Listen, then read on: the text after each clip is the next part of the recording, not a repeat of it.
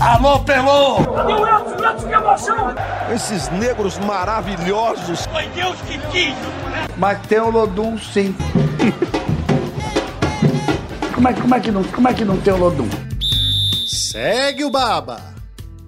Salve, salve, meus amigos, minhas amigas no ar. O Segue o Baba, eu sou o Juan e é claro que o assunto tem que ser o Bahia, que conquistou o acesso para a Série A do Campeonato Brasileiro, conquistou o acesso no último final de semana, fez aquele bate e volta, né? Desceu para a segunda divisão no ano passado conquistou o acesso logo de cara nessa temporada, pela primeira vez na história.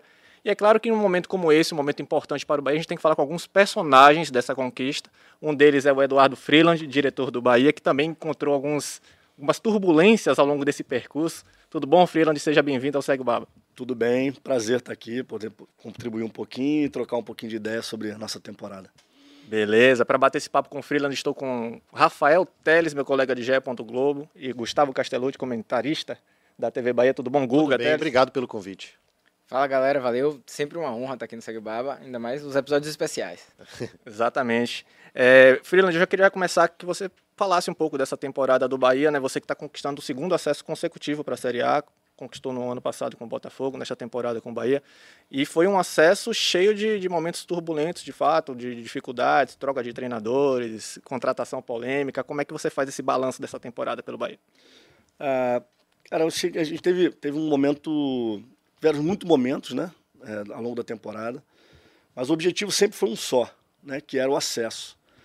E e eu acho que todas as decisões, tudo que a gente teve que gerir ao longo da temporada, ela mirava somente isso. E eu acho que quando a gente consegue, né, a torcida, claro que queria com uma certa ante antecedência que a gente conseguisse o acesso, mas quando a gente consegue o objetivo, que era o objetivo fim da temporada, consegue, consegue o acesso, a gente entende que as decisões acertadas ou erradas, a depender do, do ponto de vista, a gente entende que foi no sentido de conseguir o objetivo final.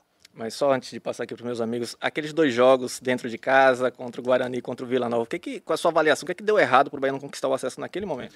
Eu acho que é natural, quando a gente chega no momento decisivo, de ter uma ansiedade, né? Eu acho que existiu uma ansiedade de todos os players, assim, acho que todas as pessoas envolvidas, inclusive torcedor, imprensa, jogadores, obviamente, todo o staff envolvido, todos nós queríamos muito, não só o acesso, a, a sacramentar o acesso, como que fosse na Fonte Nova, para ter aquela festa que todos nós sempre sonhamos e tal. Então, acho que a ansiedade foi um ponto assim sensível. Obviamente que teve gol anulado, pênalti não dado, pênalti dado contra, o mesmo pênalti que não foi dado antes para nós. É, bola na trave no final, é futebol, né? É futebol, a gente tem que considerar que também é futebol. Eu acho que o jogo do Guarani a gente tem uma performance abaixo do que a gente teve contra o Vila Nova, que a gente fez um jogo um pouco melhor mas é futebol. E a gente tem, que saber também lidar com todas esses, esses, essas pressões, esses momentos, mas no fim tem que dar tudo certo, e deu. E como é que vocês é, é, tentaram controlar essa ansiedade nos, nesses jogos finais, não só antes do jogo, mas também depois dos resultados que não foram satisfatórios? Como segurar o moral da, da rapaziada para não baixar tanto assim? Então, Gustavo, na verdade, assim, o foco nosso sempre foi é, olhar pro, até no, no, no, no bastidor é, passa um trechinho do Barroca falando isso na última preleção. Nosso foco nos últimos mei, no último mês praticamente foi todo com foco em tarefa, como a gente falava muito para os atletas assim. É a gente tentar levar toda a nossa atenção para o que a gente tem que fazer dentro de campo. Entender qual é o posicionamento que eu tenho que ter, qual é, qual, como é, que, qual é o momento de segurar, ter posse de bola, qual é o momento de atacar. Em que, porque quanto mais a gente tivesse focado na tarefa, menos o externo ia interferir e a ansiedade ia bater. Então a gente tentou muito trabalhar nesse sentido, né? É, então a gente, obviamente, que oscilou em performance nessa reta final, mas a gente conseguiu, mesmo oscilando performance, também considerando os resultados dos adversários, fazer com que não ficasse tão difícil assim para a última, última rodada, que não era o nosso objetivo. Mas a gente, em momento nenhum, disse quando a gente ia subir. A gente falou que a gente ia subir e deu certo. Né? É, filho, eu vou te botar na fogueira logo de cara. Tá? No episódio passado a gente fez uma brincadeira, que foi assim, a gente foi dando pontos para os três treinadores que passaram pelo Bahia, fazendo um peso ali do acesso. Eu, por exemplo, eu dei 60% para Guto, 30 para Anderson e 10 para Barroca, que assumiu essa reta final. Quero saber se você topava participar, se você consegue fazer esse balanço. é, vamos embora. Tem que, assim, esse exercício, eu acho que mais do que ninguém tem o que fazer, né? Pronto. Claro que não necessariamente nessa, nessa forma, mas eu, eu vejo uma importância muito grande de todos os três, né? Cada um com a sua, com a sua, com o seu perfil, com a sua forma de trabalhar. Mas vamos embora. Pronto, passa aí, passa aí. Qual é a sua porcentagem que você daria para esses três, treinadores? Cara, é difícil falar, simplesmente dar um percentual assim, porque a gente tem que considerar muitos fatores ali, né? Inclusive alguns indicadores que fazem a gente. Se a gente pensar só em pontos, é, Guto entregou 25, Anderson 27, Barroca 10, se não me 10, engano. 10 Isso, pontos, Foi 10 isso, né? É, se a gente pensar em número de rodadas de aproveitamento, o Guto teve 59,5, Anderson 50, Barroca 54, 55, né? Então, assim, é, agora, os porquês, né, os como, né, eu avalio muito isso, assim, quando a gente toma a decisão da saída do Guto, a quem eu, inclusive agradecia por mensagem, agradecia a participação dele, porque foi, sim, muito importante. Também se deu bem, né? Salvou o Curitiba. Conseguiu salvar o Curitiba, teve mérito lá no trabalho. É, quando a gente opta por fazer isso, a gente vinha de uma sequência ali de sete jogos que a gente, no nosso entendimento, e nunca é uma decisão de uma pessoa só, isso é muito importante. Eu falava isso, inclusive, na, na- eu assumi toda a responsabilidade, claro, pela posição que eu ocupava, mas sempre era uma coisa debatida, até porque eu gosto muito de trabalhar ouvindo muito as pessoas. Né? Tinha lá o gerente, que era o João Paulo, tinha o René Marques, que é o coordenador, é, o presidente e o vice sempre participaram ativamente das conversas que a gente tinha. É, a gente estava avaliando que nos últimos sete jogos, a performance da equipe, o desempenho, estava oscilando muito. Né? É, a gente, inclusive, ganhou, se não me engano, três ou quatro desses jogos. É, Ponte Preta foi um jogo que a gente fez um jogo abaixo. É, os dois jogos que a gente perde em casa, a gente fez abaixo. Inclu- Inclusive, contra a Chapecoense, a gente tinha um jogador a mais desde o início do jogo. A gente, a gente faz um jogo buscando, tentando, mas a gente não conseguiu vencer. O Operário, dentre esses sete jogos, que começou, se não me engano, pós-Vasco, que a gente fez um jogo bom, perde em São Januário, mas faz um jogo bom.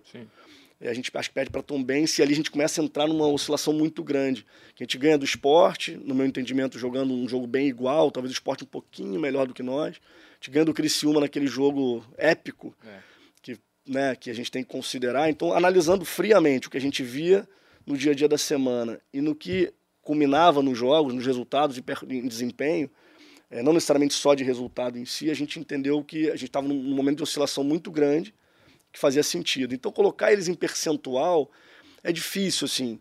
É, ao mesmo tempo, quando a gente traz o Barroca numa semana de seis jogos, cara, é um momento muito delicado, onde a ansiedade está muito grande, é um outro...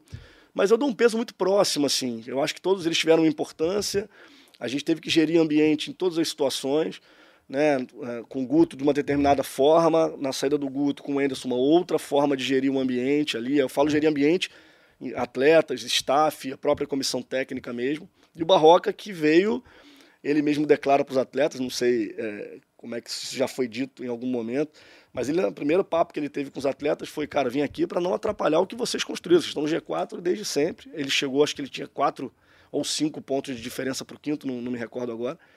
Então a ideia era tentar manter o que vinha sendo feito ao longo da temporada pelos atletas fundamentalmente, que são os grandes responsáveis por isso. Então, se eu fosse dividir ali, talvez um pouco mais pelo tempo para Guto e para Anderson, é, mas eu acho que a decisão é muito relevante. Por isso que eu acho que é, é muito próximo ali. Eu dividiria em 40, 30, 30, 40. Muito diferente disso, acho que é, é injusto. Mas por ser muito próximo também, até porque os três deixaram o Bahia na mesma posição, né, em terceiro lugar na, na Série B. Por ser muito próximo também, essa troca também não passa a mensagem de que talvez ela, se não tivesse acontecido, o Bahia estaria no mesmo lugar? Assim, é, é, é muito natural a gente avaliar as coisas depois de acontecidas, né? E eu sei que o quanto a própria torcida critica, pô, mas o Guto tinha 60%, 59,5%, mas por que, que trocou? Porque se ele mantivesse isso, ele estaria terminado em segundo, inclusive. Que o, Cruzeiro, que o Grêmio terminou com 57% de aproveitamento. Só que futebol não é linear, né? É, e o nosso, o nosso desafio era sempre foi não correr nenhum risco. Então, todas as vezes que a gente entendeu que era o momento de tomar decisões, era que a gente via que se continuasse o trabalho, a gente continuaria caindo em desempenho, em performance.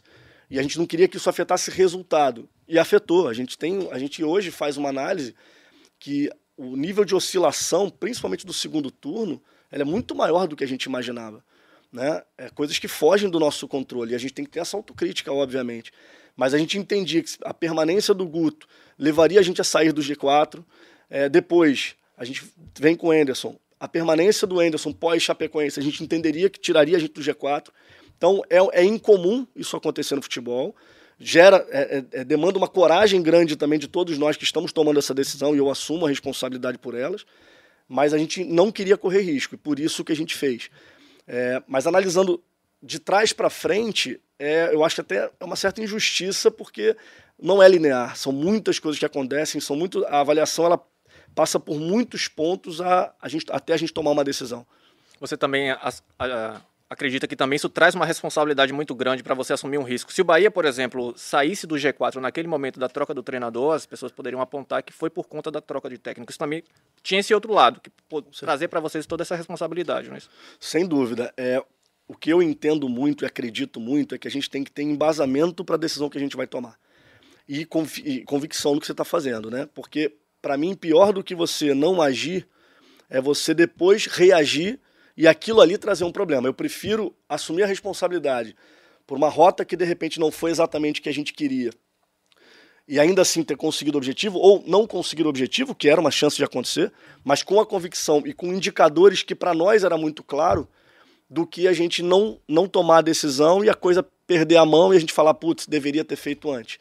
É, no futebol é muito difícil você mudar uma comissão técnica estando no, dentro do objetivo, seja Libertadores, seja né, Sul-Americano ou o que for, é, no formato que a gente acabou atuando nas duas vezes, inclusive. Né? Mas entendendo a análise geral do ambiente, dos indicadores, a gente falou, cara, é, é o momento. No futebol a gente fala muito que é, os times às vezes recorrem à mudança de treinador. Muda um para não mudar muitos. Ou seja, a questão está no elenco às vezes. Aconteceu com o Bahia isso? Foi preciso mudar o treinador também porque estava perdendo mão do elenco?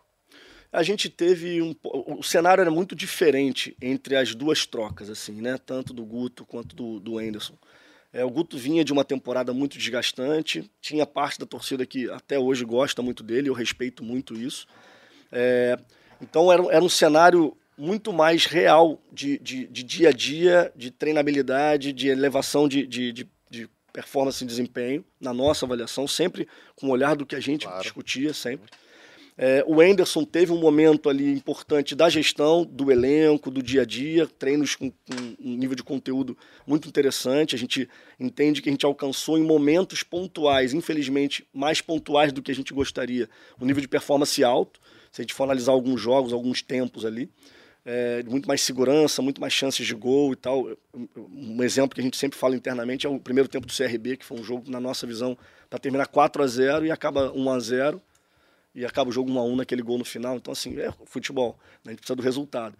É, e eu acredito muito que o resultado venha muito através do melhor desempenho. Mas é, são cenários muito diferentes das trocas. É, eu não sou adepto de trocas de treinador, né? No Botafogo eu tive que fazer duas, tive né, na mudança do Chamusca pro pro Anderson naquele, naquele momento, que eu não conhecia o Anderson. As pessoas falam muito, ah, trouxe um amigo. Não, eu trouxe o cara que era tricampeão da competição, né, que tinha números muito consistentes e que sim, no Botafogo funcionou.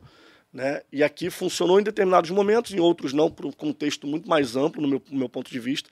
E, e a conversa na hora da, da, da, da saída do Anderson foi quase que de comum acordo, porque ele também reconheceu que a coisa não estava caminhando para a gente continuar ou não perder, porque a gente chegou num momento que a performance foi muito embaixo, aquele jogo da Chapecoense como um, um, um grande exemplo disso, e a gente entendeu que era importante fazer a troca para a gente não, não deixar o bico do avião para baixo e a gente correr o risco de, de não subir. Só fazer um gancho, você falou aí a, que ouviu críticas ou leu, não sei, em rede social, essa questão, ah, é, o Freeland trouxe um amigo para poder ser técnico do Bahia. Às vezes é preciso recorrer à amizade para montar um elenco, para às vezes contratar um treinador na situação emergente. Não estou nem falando desse caso específico, mas na sua vida do futebol isso às vezes ajuda também? É eu, eu, nunca acreditei, é, em todo lugar que eu fui, eu já passei por alguns clubes, Flamengo, Cruzeiro, Botafogo, e eu nunca acreditei de você mudar a equipe de uma forma geral. Assim, eu acho que as pessoas que estão ali no Bahia aconteceu a mesma coisa. Assim. É, eu não trouxe ninguém para o Bahia de confiança, como dizem. Porque as pessoas estão lá foram as pessoas que deram Copa do Nordeste, foram as pessoas que colocaram o Bahia em patamares muito elevados. Então não é a qualidade da equipe, não é. Na verdade, eu, eu é que tenho que me adaptar a esse lugar. E assim funciona também com o treinador. Eu acho que a comissão técnica, uma coisa muito relevante, eu acho que no futebol, em qualquer meio, e vocês, no meio de vocês deve ser assim também, que é você confiar na pessoa enquanto atitude, não na amizade, ou seja, se eu gosto dela enquanto é, no, no meio particular. Eu acho que a gente tem que confiar na pessoa enquanto princípios, valores, esse é um ponto número um para mim, muito forte. E a outra é que indicadores que ela tem na sua, na sua trajetória que fazem com que faz sentido tê-la na equipe de trabalho. Eu acho que esse é um ponto muito relevante para mim. Então, é, a relação pessoal, para mim, ela não tem relevância. Eu acho que você tem que ter, ter, pessoas que são profissionais que vão entregar para o clube, não é para o freelance, é para o clube. E eu acho que esse que é um ponto bem relevante. O Barroca foi um nome que surgiu em discussão entre tantos nomes, por exemplo. Já tinha trabalhado com ele em deu, outros momentos. Deu trabalho achar um treinador para seis jogos? Deu trabalho. Deu trabalho. Tomou, pensar... tomou negativa? Chegaram a tomar negativa? Não, porque a gente elegeu o Barroca como primeiro nome e ele aceitou. Certo. Até pela história que ele tinha também, por todo esse contexto. Mas pensar em quem aceitaria não foi fácil montar uma lista. A gente fez ali uns quatro, cinco nomes, se não me engano. E acabou que a gente entendeu que o Barroca seria o perfil mais adequado para esse momento. E é, foi o fim da linha do Barroca? Ele, na coletiva ele falou um pouco tom de despedida, falou que o contrato dele até o final do ano, ele chegou a agradecer e tudo mais. A gente subiu a matéria, é, ele veio até. Não gostou muito, se incomodou ali, falou: Bom, não tem isso de tom de despedida não, calma aí. E aí, calma aí, tem conversa ainda com o Barroca? Foi despedida? Então, Rafael, na verdade, assim, é, o clube está passando por um momento é, de, de, uma, de uma de uma suspensão, né? Por conta exatamente dessa da SAF, né? Do, do Grupo City que está aguardando. O, os conselheiros até anteciparam em uma semana a definição, que foi divulgada acho que ontem ou anteontem. E o que para o clube é muito importante, porque todos os outros clubes estão se movimentando no mercado. E toda essa suspensão ela passa por quase tudo dentro do clube, né? Porque vão ter reuniões técnicas entre eles. É, então, na verdade, assim, o Barroca veio por um objetivo muito claro, com um contrato, com prazo mas fez um trabalho que agradou muito a nós, porque é muito difícil você fazer um trabalho de curtíssimo prazo. Eu até conversando com, com o Nelson recente, falei para ele, cara, eu acho que eu aprendi o que, que é o Bahia há dois meses atrás, há um mês atrás. Porque é muito difícil você. É, parece que é você é, é, é, copia e cola, né? E não é copia e cola. Você tem muitas nuances que, tem, que perpassam, que você tem que entender culturalmente naquele clube. E aí eu já trabalhei em Minas também, lá no Cruzeiro. É tudo muito diferente. Talvez o clube mais emblemático do Brasil, que é o Botafogo, né? O torcedor que sofre pra caramba é e que tá lá, né? A vantagem paixão... do Botafogo é que eu, eu tinha trabalhado muito tempo na base do clube. Então quando eu chego, eu já sei todos os caminhos, já conheço todas as pessoas, as pessoas já me conhecem. E todo lugar que você vai novo, e Barroca acho que tem muito mérito nisso, assim, porque ele conhecia o clube de 10, 9 anos atrás, quando ele saiu, e ele chegou para um outro clube, uma outra estrutura e um elenco de atletas que está ali, esperando alguma coisa dele, né? Então é muito difícil você, você conseguir. Ele teve muito êxito. É um cara que eu particularmente gosto da metodologia, gosto do trabalho, da organização, um cara extremamente dedicado, ele quase morou no clube esse tempo todo. Ele falou na, na Então, assim, eu acho que está em suspensão. Não dá para dizer nem que sim, nem que não, porque o clube todo, nesse momento, está em suspensão, aguardando os próximos passos do próprio grupo. E dentro desses próximos passos, dessa mudança do Bahia, onde é que fica o Eduardo Freeland? Em suspensão também, assim, eu, eu assim, eu, já, a gente tem, tem mantido contato permanente com com o grupo, né, com as pessoas que, que, que estão visitando o clube, em, reuniões, em mostrar um pouco do que foi feito, do, né, perguntas que eles trazem muito para entender metodologia e tudo mais.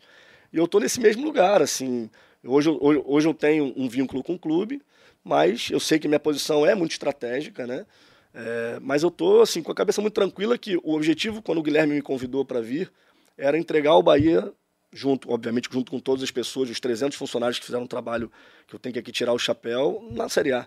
Então eu vim para cá para isso. A partir de agora é um outro momento e vamos aguardar o que, que, o, que, que o grupo, junto com o Bahia, vão, vão definir. Mas, mas dá para ficar parado até o dia 3 de dezembro, quando vai ter a Assembleia dos Sócios, ou dá para ficar sem fazer? Não, então, esse é um ponto bastante sensível que a gente tem discutido bastante, é, porque Dá para ficar parado? Dá, mas as consequências podem ser bem complicadas, inclusive colocar em risco toda a temporada de 2023.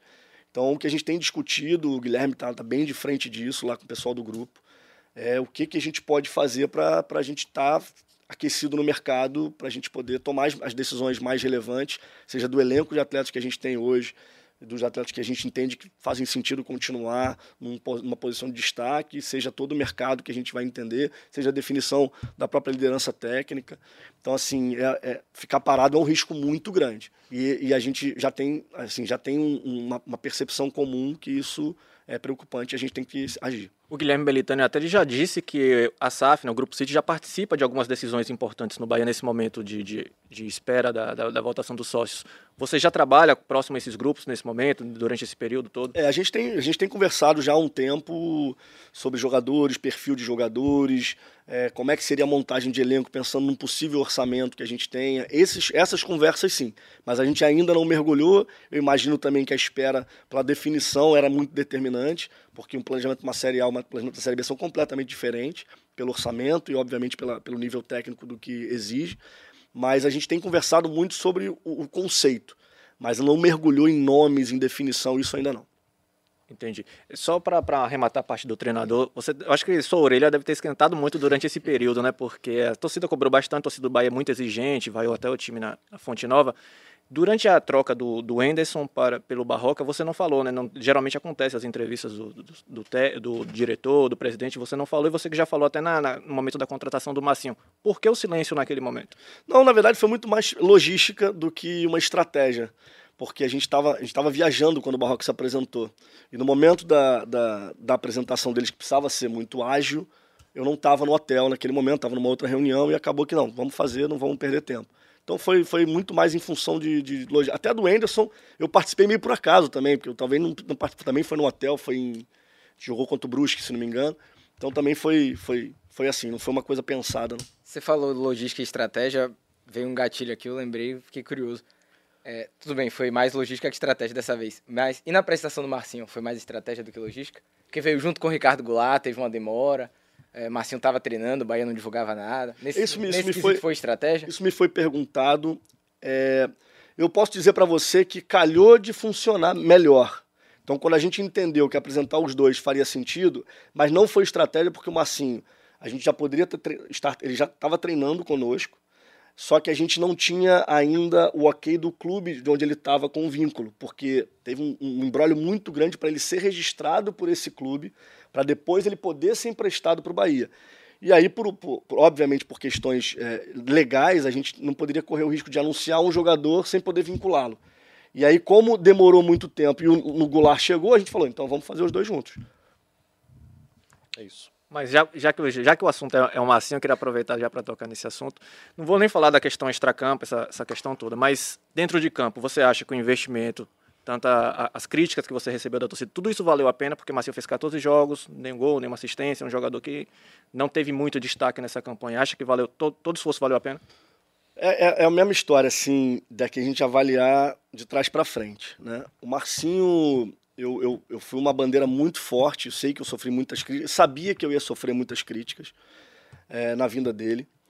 E, e é um ponto para mim muito sensível, porque vai numa. Eu, eu, eu, eu entendo, eu vou falar um negócio aqui que, que talvez. Espero que o torcedor entenda o que eu quero dizer. O futebol, para mim, ele vai muito além do futebol. Muito além. Para mim, futebol é a maior ferramenta de mudança social que a gente tem no nosso país. Eu sei que isso não tem nada a ver com necessariamente com desempenho e performance. E o meu foco é entregar performance e desempenho, é entregar resultado. E a gente entregou, a gente não pode esquecer disso. Mas no caso do Marcinho especificamente, que eu conhecia todo o contexto, primeiro que eu achava que tecnicamente ele teria total condição de ocupar a vaga da lateral direita. Né? Ele fez um ano onde ele oscilou, fez alguns bons jogos, outros nem tanto. O André também, então, a torcida fala muito, ah, mas o André é muito melhor, até o Borel é muito melhor e tal. Eu entendo que o André pode ser melhor, eu acho que o Borel pode ser melhor, mas eu acho que analisando, tirando todo o contexto, analisando os dois, eu acho que o Marcinho tem ainda muito mais lastro, tem uma técnica mais apurada, que eu acho que eles podem desenvolver. Então, analisando, assim, o Marcinho era um cara para chegar com. Ele, na, jamais nenhuma contratação chega com vaga cativa, no meu ponto de vista. O campo tem que falar. É, mas ele chega com essa possibilidade pelas capacidades que ele tem. O cenário extracampo, que foi muito, muito batido naquela época, ele para mim é, é, o mesmo. É, para mim, é, o Bahia, que eu sempre vi de fora, era um clube que as pessoas entenderam de uma forma diferente como eu vejo. É, e outras pessoas no clube viram, e até parte da torcida viram também. Que é um clube que é o oposto do que, ah, jamais vamos aceitar um cara como esse pelo que ele fez e tal. Eu conheço muito bem o Marcinho e a família, como eu falei na época, a índole dele. É, me coloquei, tentei me colocar no lugar dele numa situação como essa, que que pode acontecer com muitos de nós, né? Que, que acaba fazendo ainda com toda lei seca, com toda preocupação legal, a gente ainda acaba fazendo coisas como essa, que é um absurdo, mas a gente é quase que está na, na, nossa cultura, infelizmente. É, e aí, olhando todo esse cenário, que ele obviamente estava em julgamento, blá blá blá, eu falei, na verdade, eu, eu entendi que o Bahia fosse o, o oposto, fosse um clube para oportunizar casos como esse e não o contrário, não recebemos esse tipo de jogador. Né? Eu sei que isso é extremamente polêmico, eu sei que, em geral, a, a opinião pública ou a opinião da torcida ela é muito mais no, no, sentido contrário, mas avaliar hoje que ele de repente não performou no maior nível que ele podia e que não seria fácil por conta do contexto e do tempo parado que ele estava, que não valeu a pena, eu, eu, eu, eu prefiro até porque quem viu o dia a dia dele com o André e com o Borel, o quanto ele contribuía para o ambiente e para o desenvolvimento desses dois, talvez não, não perceba também a importância dele mesmo não, não estando no melhor momento dele. Assim. Eu acho que valeu. Eu acho que valeu. Ainda assim, eu acho que valeu. Claro que eu assumi uma responsabilidade é, junto com o presidente, obviamente, mas eu fui um cara muito ativo nisso, é, muito grande, mas eu, eu não me arrependo, assim, porque eu acho que eu Colaborei com um cara que colaborou com outros, que colaborou com o ambiente, que colaborou com a gente conseguir o objetivo também. Sabe aquela sensação de roupa perfumada que acompanha você o dia todo? Com a amaciante Downy, você tem. Porque só Downy tem cápsulas de perfume que são ativadas com um toque e vão sendo liberadas ao longo do dia, mantendo a roupa com aquele frescor que parece que acabou de ser lavada. Então já sabe. Para roupas perfumadas de verdade por muito mais tempo, respira. É Downy. Você acha que no futuro do Bahia uma decisão como essa não tem um grande impacto em relação às, às ações afirmativas do Bahia para o futuro, esse tipo de, de, atitude? Eu acho que isso tem que ser discutido, rediscutido, é, e eu até participar mais ativamente de um entendimento para mim dessa, dessas ações, porque tudo que eu via de fora era, era muito o contrário, como eu falei, né? A defesa das minorias, a defesa é, é, tantas ações que o Bahia fez nesse sentido, para mim é, a, gente, a, a, gente acaba quando a gente fala assim não podemos contratar um jogador como no cenário que o Marcinho está envolvido, eu acho que a gente está julgando, a gente está dando o veredito, na verdade, que eu quero dizer. E, e eu acho que isso, a, de, a depender de como a gente vai considerar essas questões, eu acho que não. Eu acho que ela pode ser vista de uma forma oposta, como eu coloquei. Mas é uma coisa que talvez valha uma discussão mais, prof mais profunda. Muito bem. É, vamos falar de contratações?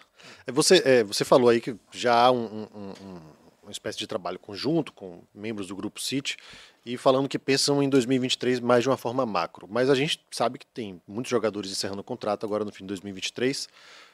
É, alguns o Bahia teria interesse em ficar, já a conversa para renovação, ou também isso está em suspensão? Porque, como você falou, isso pode atrapalhar justamente o planejamento todo um ano. É, na verdade, sim, está em suspensão. A gente, toda a nossa conversa, é, a gente acredita que vai começar na próxima semana algo um pouco mais, mais direto na, na, na definição dessas situações.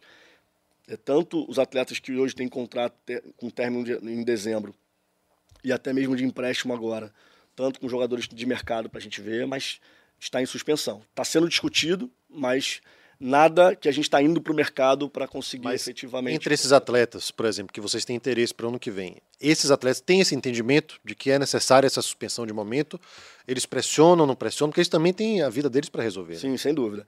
O que a gente usou como estratégia, é, e todos eles, de forma muito transparente, a gente comunicou isso aos representantes e aos atletas, era que a gente teria que aguardar essas definições e a gente iniciou uma conversa com alguns com uma intenção de renovação. Né? Eu prefiro não falar em nomes aqui para que não crie uma, uma, expectativa, mas a intenção ela já está sendo já está sendo Eles apontada para os atletas e para os representantes. Aí assim que a gente tiver um ok da, da, em comum acordo Bahia e grupo, a gente a tendência é a gente conseguir efetivar. Só para ficar claro para o torcedor, dar os nomes dos jogadores que estão encerrando o contrato. O Freeland, se puder falar de, de algum específico, fica à vontade. O Marcinho, Luiz Henrique, Luiz Otávio, Ignácio, Didi, Noga, Goulart, Mugni, Patrick, Emerson, Rodallega, Matheus Davó, Ítalo Raí e Igor Torres. Nenhum desses você pode falar de alguma situação de É, agora, agora, porque não é nosso não poder falar, é porque na verdade a gente ainda não tem uma reunião, a gente ainda não teve uma reunião aprofundada de nomes de que a gente, ó, vamos definir esse, não vamos definir esse, o elenco é esse, a gente tem de que essa vaga aqui a gente quer preencher com um cara de fora, essa aqui a gente está bem servido. A gente ainda não teve essa, acredito que vai ser semana que vem essa reunião. Então, a partir dessa reunião, a gente poderia falar de uma forma um pouco mais direta sobre isso, entendeu? É, então, agora seria uma responsabilidade da minha parte de algo que a gente ainda não, não discutiu em comum acordo. Então, é, é, complicado. Tem, tem dois nomes aqui que tem algumas, algumas situações, né? O Mugni, é, eu sei que ele tinha gatilhos ali de renovação automática que não foram atingidos. Então, ele entraria no grupo de que teria que ter uma conversa. Sim. O Goulart também tinha esses gatilhos. Você pode dizer para se eles foram atingidos? Ele tinha gatilhos, é, não foram atingidos também e também então, vai também entrar no mesmo, no mesmo, okay. no mesmo nível de discussão. Eu queria saber do seu lado particularmente, né, dessa, dessa questão da SAF, Grupo City, porque você viveu isso no muito disso no do, do Botafogo com o Textor. Particularmente, como é que você encara essa mudança, essa mudança Premiado, grande? né? pois é. É, não, quando eu vim eu já, já sabia que existia essa, essa, já existia essa aproximação do, do Grupo City com, com Bahia. É, eu particularmente, olhando de fora, eu acho que o movimento do Bahia é extraordinário, extraordinário.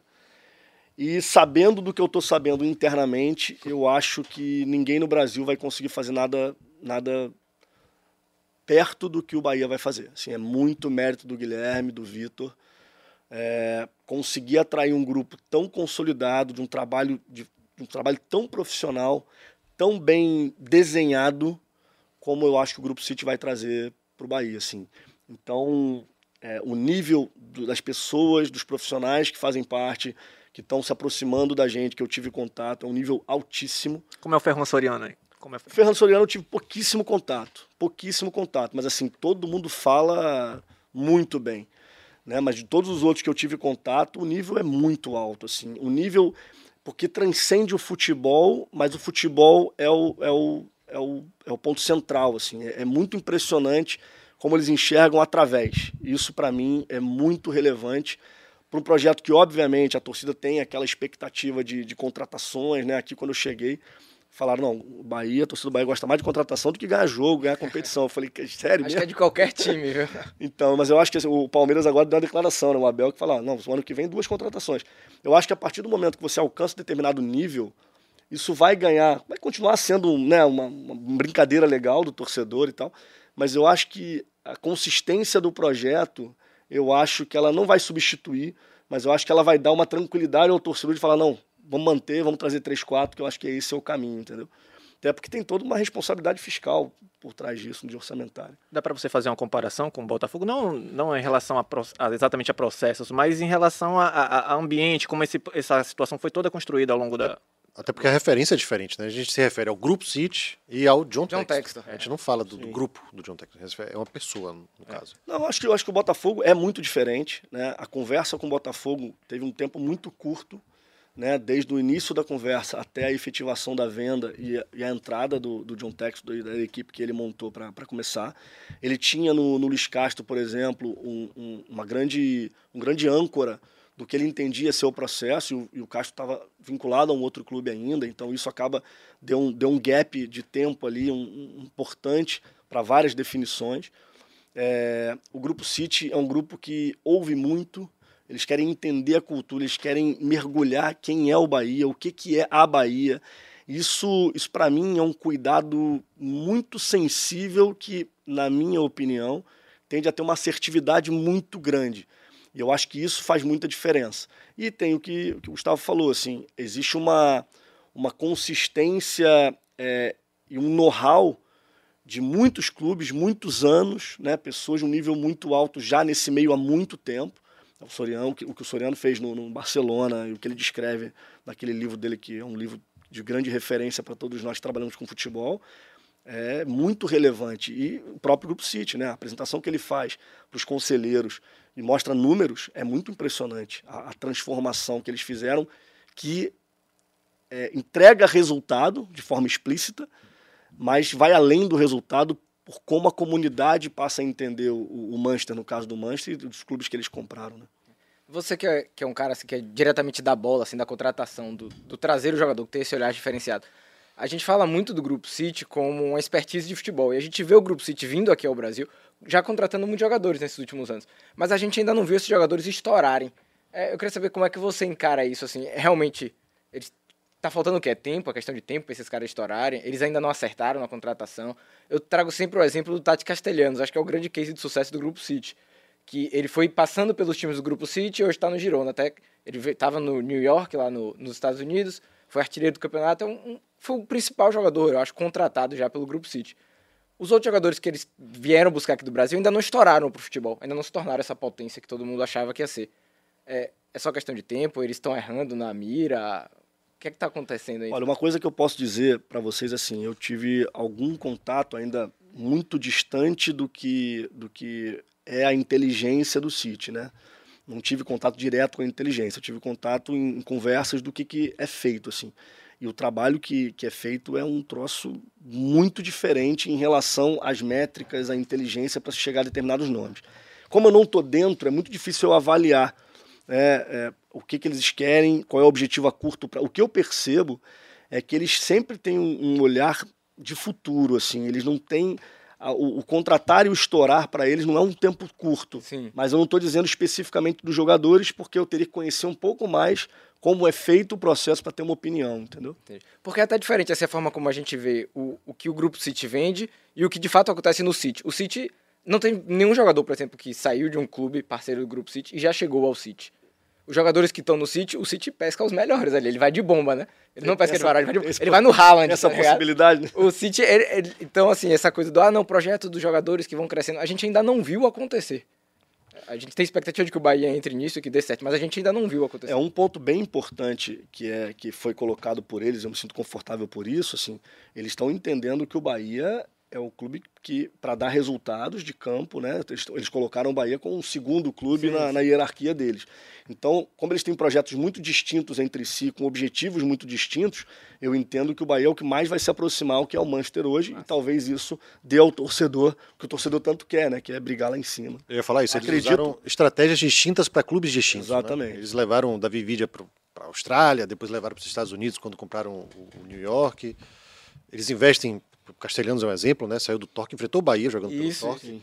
foi para o City, City, enfim, é, são processos diferentes. O City comprou dois clubes por 12 milhões de euros na Europa.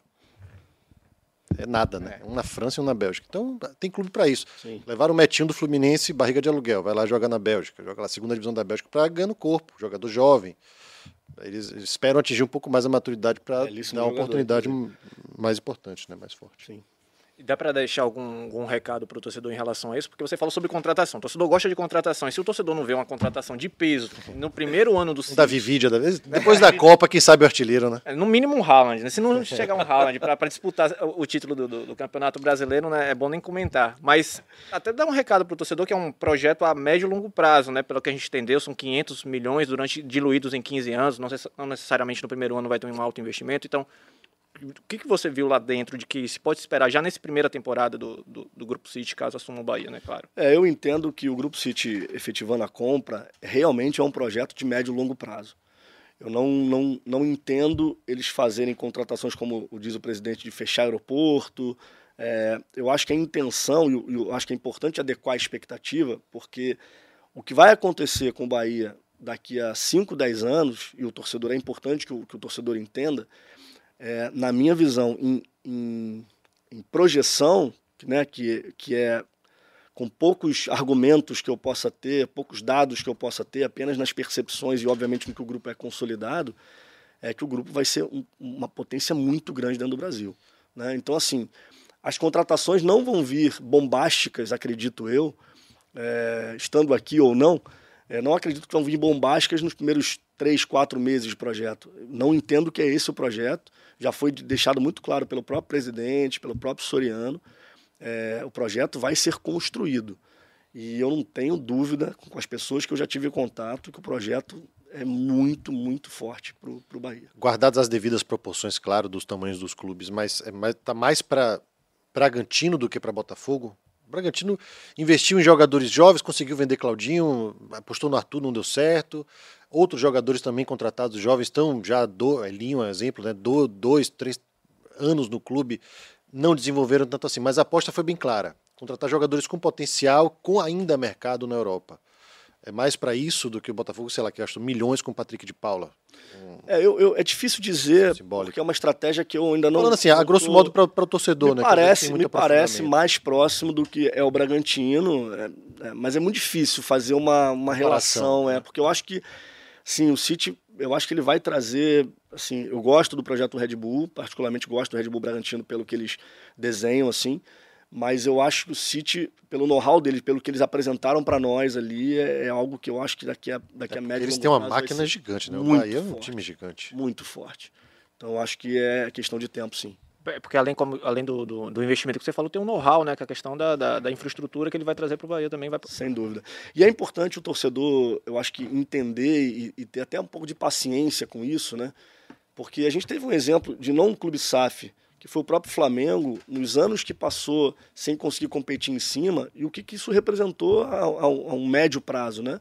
Foram seis anos difíceis para quatro, cinco anos agora de um, de um nível muito alto, é, que é um projeto bem diferente do, do, do Palmeiras, por exemplo. Mas eu acho que se o, se o torcedor tiver um pouquinho de paciência nesse início, entender o projeto como um todo, e acho que o City também vai comunicar isso muito bem, né? Porque eles têm uma. Eles são multifatoriais, assim, né? Muito cuidadosos e, muito, e muitas inteligências. Então eu acredito que isso vai ser bem comunicado. O torcedor é importante que ele abrace esse, esse início de projeto, porque eu não, não vejo nenhuma chance de dar errado.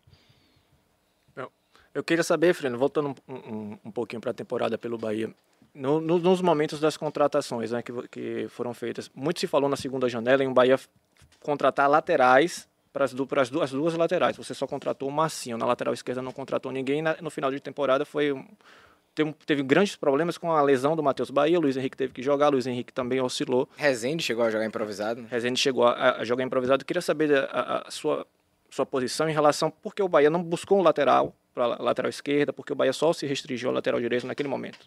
Então, a gente. É importante só voltar uma página antes de falar das contratações e tal, que quando eu cheguei no clube, eu até fiz uma brincadeira com o Guto. Quando eu cheguei no clube, o clube vinha de um momento extremamente turbulento, como vocês colocaram, né?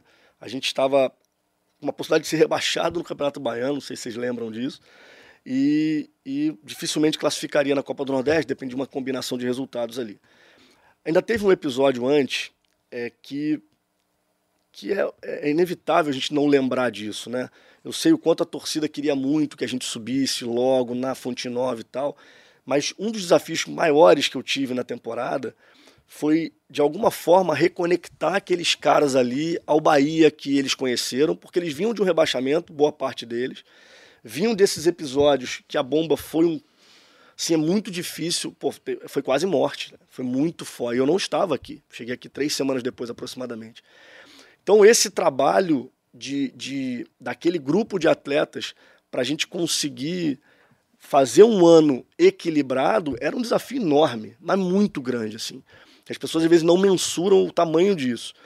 E aí, quando a gente. A, brincadeira que tem a ver com a tua pergunta que eu fiz pro Guto foi assim: eu olhando, chegando de fora, o Bahia foi um jogador que eu queria levar Botafogo, quando eu estava discutindo. O Rezende foi um jogador que a gente pensou. E eu brinquei com ele e falei assim: Mugni é um jogador que eu sempre, sempre me agradou muito. Eu falei para ele assim: Ô Guto, eu vou contratar o time reserva. Não vou contratar o time titular, não, porque o time titular você tem um time bom pro Danielzinho. Aí brinquei, a torcida não vai gostar de ouvir isso, não. Mas é importante dizer porque a gente ia disputar uma Série B e a gente tinha um elenco interessante para disputar uma Série B. Então a intenção ali no primeiro momento, que eu cheguei já estava com a janela aberta, já tinham, já tinham é, algumas é, é, negociações até em andamento e tal, era para a gente entender onde precisava encaixar é, alguns jogadores e, e- e a lateral era uma possibilidade, mas a gente entendia que o Matheus Bahia vinha de um momento muito delicado por conta da torcida, é, acho que a grande parte da torcida colocar em cima dele uma grande responsabilidade no descenso por conta daquele pênalti e tal. Mas era um jogador de um nível muito interessante na nossa avaliação, inclusive minha mesmo, pessoal, porque eu já tinha tido um relatório dele lá no Botafogo. E outros, e outros jogadores outras, outras posições também. Quando a gente analisa no meio, da, no meio da, da temporada, a gente tinha três laterais esquerdos, né? A gente tinha o Matheus Bahia, que tinha um status interessante de, de titularidade. O Luiz Henrique tinha iniciado a temporada, na minha avaliação e na nossa lá internamente, bem. Ele faz um início de série bem interessante, foi titular no jogo contra o Clube, foi várias vezes titular. E o Djalma, que fazia algumas outras funções também. E tinha, até teve uma participação importante lá no jogo da Copa do Brasil, no Azul, É, lá na- no jogo de fora. E a gente entendeu que, para a competição que a gente estava disputando, pelo nível que a gente tinha ali, fazia sentido, ao invés de ir no mercado que não está fácil contratar, esse é um ponto bem importante, a gente olhar para dentro e tentar elevar a autoestima e a performance desses caras, o nível de desempenho desses caras. Isso aconteceu com muitos outros jogadores, né, que a torcida tinha desconfiança e que de repente terminou o ano melhor. É, então, assim, a intenção era essa. Na lateral esquerda foi essa a estratégia, principalmente. Na lateral direita a gente trouxe o Marcinho, entendendo que Marcinho, André e Borel era, era, atenderia a gente. O Jonathan já tinha dado errado. O, né? Do- o Jonathan não estava não tava bem, a gente inclusive inclu- é, é, é, é, fez o, a rescisão e ele foi para o CSA. Realmente ele não estava não tava em bom nível de treinos e tal. É, então, assim, a gente entendeu que, ficando com esses três na esquerda e esses três na direita, a gente está seguro para disputar a Série B. Né? Considerando que foi uma oscilação grande. Mas eu confesso a você, analisando tudo hoje, como aconteceu, eu acho que foram as posições que a gente teve mais dificuldade. Aquele, aquele jogo do Atlético Paranaense que o Luiz Henrique escorrega e a torcida tem uma postura, parte da torcida vai e outra, outra parte maior começa a aplaudir para tentar dar força para ele. Aquilo ali eu nunca vi, nunca vi. Aquilo ali eu fiquei muito impressionado positivamente com a, a- a- só que ele sentiu, é inevitável. E aí ele começa a oscilar ainda mais a performance, que vinha num primeiro momento muito interessante. O Bahia, ele foi estar bem dois ou três jogos antes dele lesionar, foi quando ele fez os melhores jogos, né? Até onde, até a- a- toda a situação do, do ano passado sair da cabeça é, dele. Então, assim, eu hoje analiso, eu acho que foi talvez a posição que a gente tenha mais tido dificuldade de uma consistência ao longo da temporada, seja pelas mudanças ou seja pela performance do- dos jogadores. né? A gente procurou sempre trabalhar o interno mesmo para tentar elevar nível é, e confiança dos jogadores. Mas era um desafio grande, a gente teve uma oscilação grande, que em alguns momentos até a gente perde jogos, a gente empata jogos em lances pontuais, até pelas laterais eventualmente. Claro que a culpa nunca é de um jogador só, mas foi uma, fazer uma análise crítica foi um ponto que foi, foi difícil para a temporada. Na segunda janela dava para nem na segunda janela dava para ter atuado mais de forma firme. A gente falou sobre isso, mas entendia que os jogadores que estavam poderiam entregar. Então a gente foi uma, foi uma, a gente até pensou em alguns nomes, mas na, na decisão final a gente falou não, esses caras vão, vão conseguir entregar. E a gente teve a lesão, né? O Matheus, falando mais da esquerda, o Matheus Baiano, o melhor jogo dele na temporada para mim, que foi o contra o Vasco, ele lesiona. E uma lesão muito séria que tirou ele da competição praticamente toda, né? Ele até voltou nos últimos dois jogos ali, é, podendo jogar, né? Efetivamente mas a gente não imaginava também, e são coisas que acontecem. E naquele situação do Rezende foi até uma situação que o Matheus machucou, o Bahia machucou, e o Luiz Henrique estava tava suspenso, e aí acabou, pelas outras capacidades do Rezende, colocando ali que oscilou muito. É, no ataque também, o Bahia teve algumas dificuldades, né? Caio Vidal, muito pouco. Ítalo entregou muito pouco. Igor Torres entregou muito pouco. Copete foi titular a maior parte do tempo. Goulart demorou um pouquinho para encaixar. Ainda assim, não foi o Goulart que a gente estava acostumado a ver. Mas teve Jacaré. Eu queria saber de Jacaré. Jacaré virou ídolo. Né? E, e quando ele chegou, entre aspas, ele não era um grande reforço. Foi uma grande oportunidade do Bahia. Então conta pra gente, como surgiu essa oportunidade? Veio de lá para cá, daqui para lá? Foi olheiro, foi analista de desempenho, empresário? Como se deu essa chegada e, e a surpresa que foi, pelo menos pra gente? Acredito que tenha sido para vocês também, como a ascensão meteórica dele dentro do time titular e junto com a torcida. O Jacaré foi uma oportunidade. Na apresentação do Jacaré, eu, eu cito isso, sobre a oportunidade de mercado, um jogador que vinha de uma lesão, uma lesão importante de joelho. É, era um jogador que tinha capacidades para uma Série B, a gente entendia que fazia sentido, potência, é um jogador de arrasto, um jogador de drible, um jogador de boa finalização, e que ainda não tinha despontado né, o que ele poderia. É, a gente imaginou que ele fosse alcançar esse nível? Confesso que não. E falei isso com ele, inclusive. Você pode alcançar. Uma conversa que eu tive com ele, eu falei: você pode alcançar o protagonismo da Série B. É sentado até na academia, ele vai lembrar. É, mas você precisa ter atenção para outros pontos para você realmente ab- absorver isso. E, e ele foi muito importante. O perfil que ele tem, de, de eu, eu falei isso recentemente lá no clube. A torcida do Bahia, que eu estou aprendendo ainda a- porque não é fácil, né? Assim, é, cada vez, cada lugar que você chega é uma, é uma, é uma é um perfil. A torcida do Bahia é apaixonada pela entrega, aquela vibração, né? Aquela, aquela frase que. O cara que dá carrinho no lateral aos 45 do Exatamente, assim. E o Jacaré, ele tem isso no, no- no DNA dele, assim, sabe? Vejo o Mugni como muito, um cara muito competitivo também. Então, assim, eu acho que o Jacaré, além de ter entregue os gols, né, por mérito dele, os gols que ele se entrega, se coloca na bola. Teve um gol no, que fez aquele do Cruzeiro no primeiro momento, e, e teve um outro que ele fez no, na Fonte Nova também, que ele entra de carrinho num segundo pau, assim. Ele é um cara de muita entrega. Então, assim, é, ele veio como oportunidade, era um ponto de interrogação, sim, inclusive para nós. A gente entendia que ele tinha capacidades que poderia entregar nessa competição, mas era um ponto de interrogação. Tanto é que ele se firma nos últimos 15 jogos, talvez. Antes ele. E ele foi um cara que, se não me engano, ele jogou 37 ou 38 jogos da competição. Acho que ele foi o único, ou um dos únicos que jogou todos os jogos, ou 37. Não sei se foi 37 ou 38. Você falou do gol dele na estreia. Na estreia, né, ele começa no banco e no momento, acho que no momento da lesão de Rodaíga, alguma coisa assim no banco de reserva, ele levanta com, a- com o container de água com as garrafinhas, começa a distribuir as garrafinhas para a rapaziada na beira do campo assim. Percebe-se ali que ele é um cara bem agitado em relação a isso, a grupo, né? Já, vídeo de bastidores é sempre a gente vê ele com som, ele brincando com todo mundo. Isso agrega demais também. Né? Sim, sim. Sim, porque ele usa isso de forma positiva. Ele é um cara que deixa o ambiente muito leve, assim. Eu brinco com ele, eu queria, não consigo nem imaginar ele com 10 anos de idade na escola. Pô, imagina aquele moleque da prova. para um segundo. Mas ele é isso, é, ele é um cara bem, bem, bem, bem acelerado, mas que traz, traz coisas boas para dentro do grupo, sim. É, Jacaré foi o segundo jogador que mais entregou pontos pro, pro Bahia na Série B. Ele só fica atrás de Davó, que recusou uma proposta pra deixar o Brasil, pra ganhar, né? Mais, pra ficar no Bahia. E agora? Como é que o Bahia fala pra ele? Não, não vai dar pra ficar com você, não.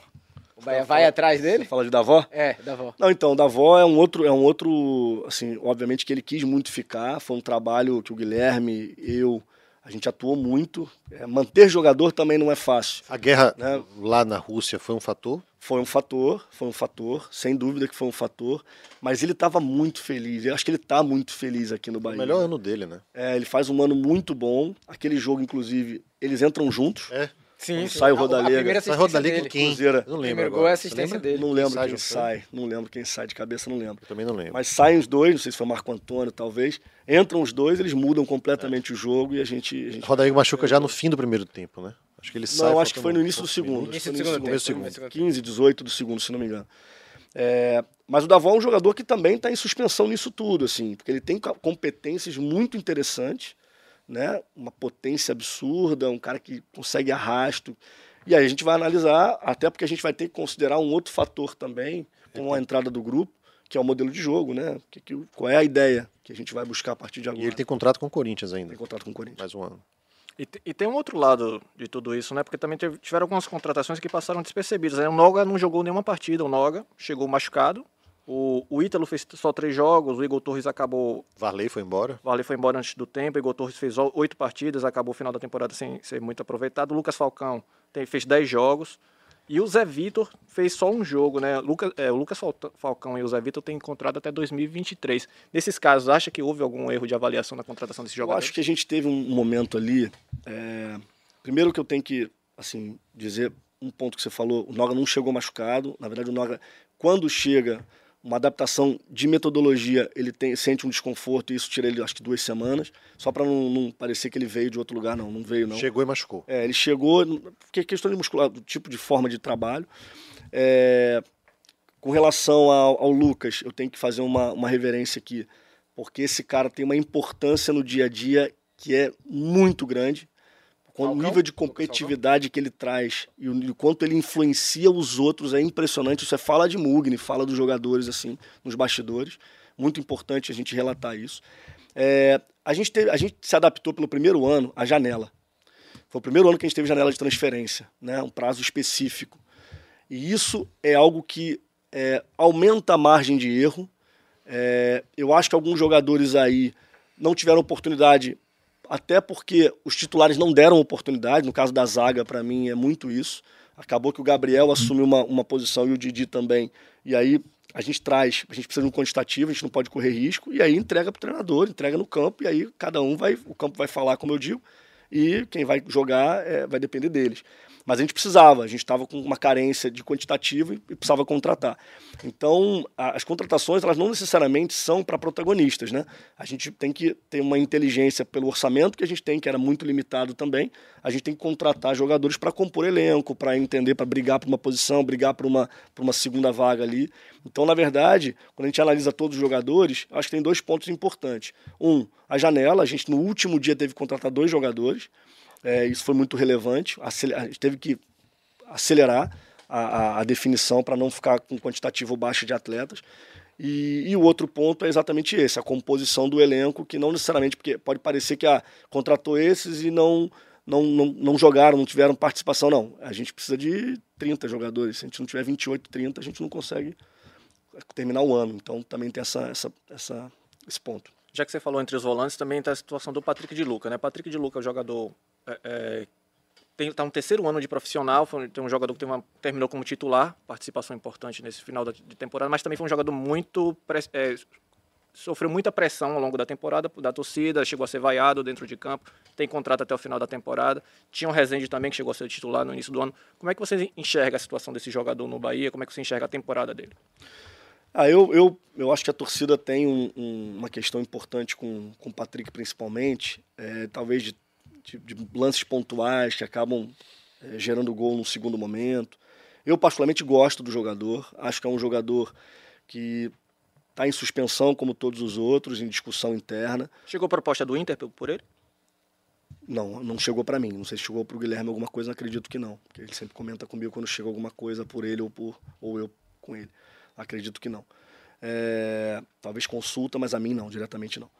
É um jogador que eu acho que tem potencial enorme de evolução ainda, porque ele é um jogador muito inteligente, é um jogador muito dedicado, jogador que se vê, se, se procura melhorar.